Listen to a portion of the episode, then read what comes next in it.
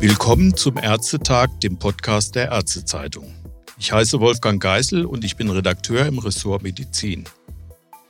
Ich spreche heute mit Frau Dr. Katharina Schütt von der Klinik für Kardiologie des Universitätsklinikums Aachen.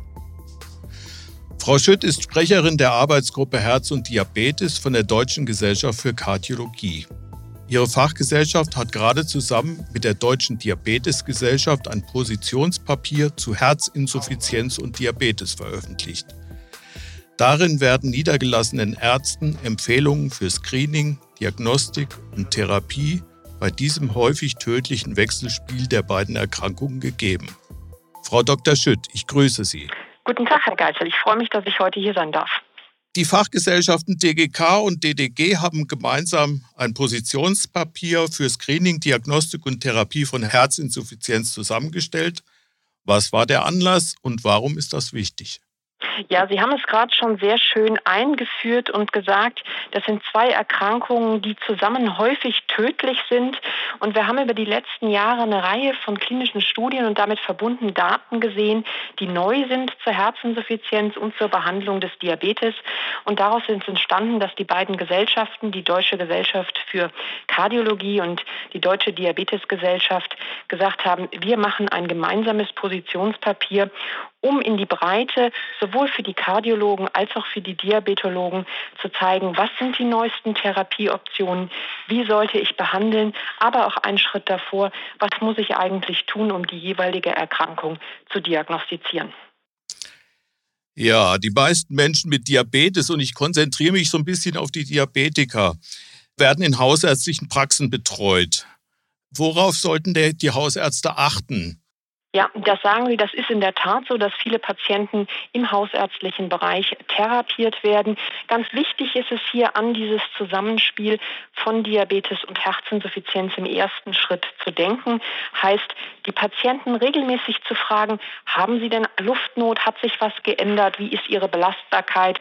Wie sieht es aus? Gibt es vielleicht Schwellungen im Bereich der Beine? Und abzuhaken, im Hinterkopf wissend, dass eben die Diagnose einer Herzinsuffizienz häufig ist und entsprechend dann die Patienten auch zu bahnen.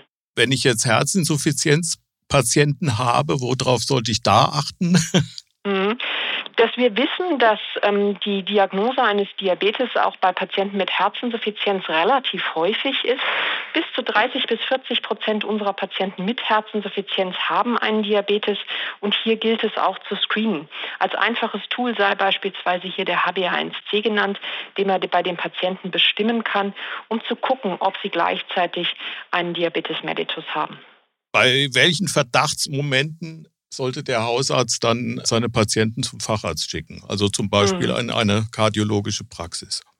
Ja, also wenn er beispielsweise, wie ich das eben gesagt hatte, regelmäßig fragt nach einer Belastungsdyspnoe oder nach Schwellungen der Beine und die Patienten dies bejahen, ist eine relativ einfache Labordiagnostik, die man auch im hausärztlichen Bereich machen kann, das NT-proBNP oder BNP zu messen. Und wenn dies normal ist, ist eine Herzinsuffizienz eher unwahrscheinlich. Wenn die Werte erhöht sind, sollten solche Patienten kardiologisch vorgestellt werden, um weitere Diagnostik zu bekommen. Ja, und wie wird die Diagnose dann gesichert? Mhm. Im Endeffekt wird der Kardiologe einen Herzultraschall machen, um sich die Pumpfunktion des Herzens anzugucken oder aber auch Veränderungen der Relaxation, wenn ich beispielsweise an die Herzinsuffizienz mit erhaltener Pumpfunktion denke. Und dann in Gesamtschau, also der Patient hat Symptome einer Herzinsuffizienz und hat echokardiografische Veränderungen, dann kann ich die Diagnose einer Herzinsuffizienz stellen. Ja, und umgekehrt, wenn ich jetzt einen Herzinsuffizienzpatienten habe, der möglicherweise Diabetes hat, wann schicke ich den zum Diabetologen?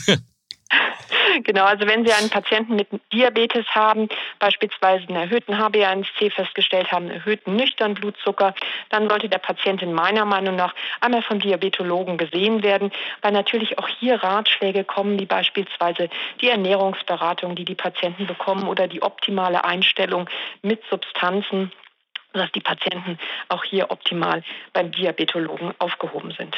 Ja, und jetzt kommen wir zur Therapie. Die hat sich ja doch deutlich verändert in den letzten Jahren. Ja, Sie sagen es, die Therapie hat sich maßgeblich verändert.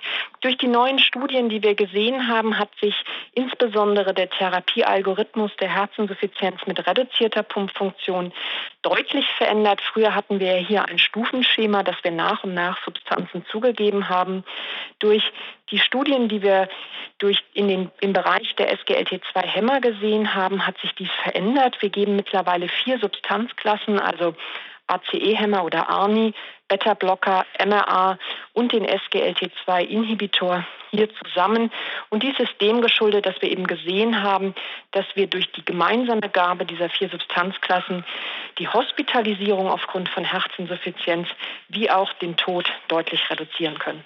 Was mich ein bisschen gewundert hat, ist, dass Typ 1 Diabetiker ja genauso von Herzinsuffizienz bedroht sind wie Typ 2 Diabetiker. Äh, bei Typ 1 Diabetikern sagt man aber, sie sollen keinen SGLT2-Hämmer bekommen. Woran liegt das?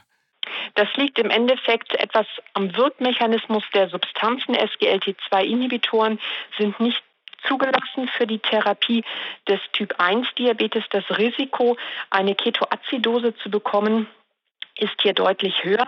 Und leider waren diese Patienten aufgrund des hohen Risikoprofils daher aus all den Studien im Bereich der Herzinsuffizienz ausgeschlossen, sodass wir hier formal auch keine Daten haben. Wobei ein SGLT2-Hämmer ist ja sogar bei Typ 1 Diabetes zugelassen. Nicht für die Indikation Herzinsuffizienz, aber. Genau, Dapagliflozin war zur Behandlung des Typ 1 Diabetes zugelassen, aber die Firma AstraZeneca hat sich entschieden, die Zulassung zurückzunehmen. Das war aus formalen Gründen. Das war ja. aus formalen Gründen. Jetzt nochmal ganz zurück an den Anfang. In dem Papier steht sehr viel über Screening, über Diagnostik und dann über die Therapie. Gibt es denn auch eine Prävention von Herzinsuffizienz? Also mhm. bei Diabetikern zum Beispiel? Hier fehlen uns leider auch ein Stück weit die Daten, um hier gesonderte Aussagen zu machen, sodass es im Positionspapier nicht aufgeführt ist. Was natürlich grundsätzlich gilt, ist, ähm, das kardiovaskuläre Risiko zu reduzieren, sprich Risikofaktoren gut einzustellen, den Blutdruck gut einzustellen, die Blutfette gut einzustellen, nicht zu rauchen, ausreichend sich körperlich zu bewegen. Das alles trägt zur Prävention bei. Ja, und wie vermittle ich das dem Patienten?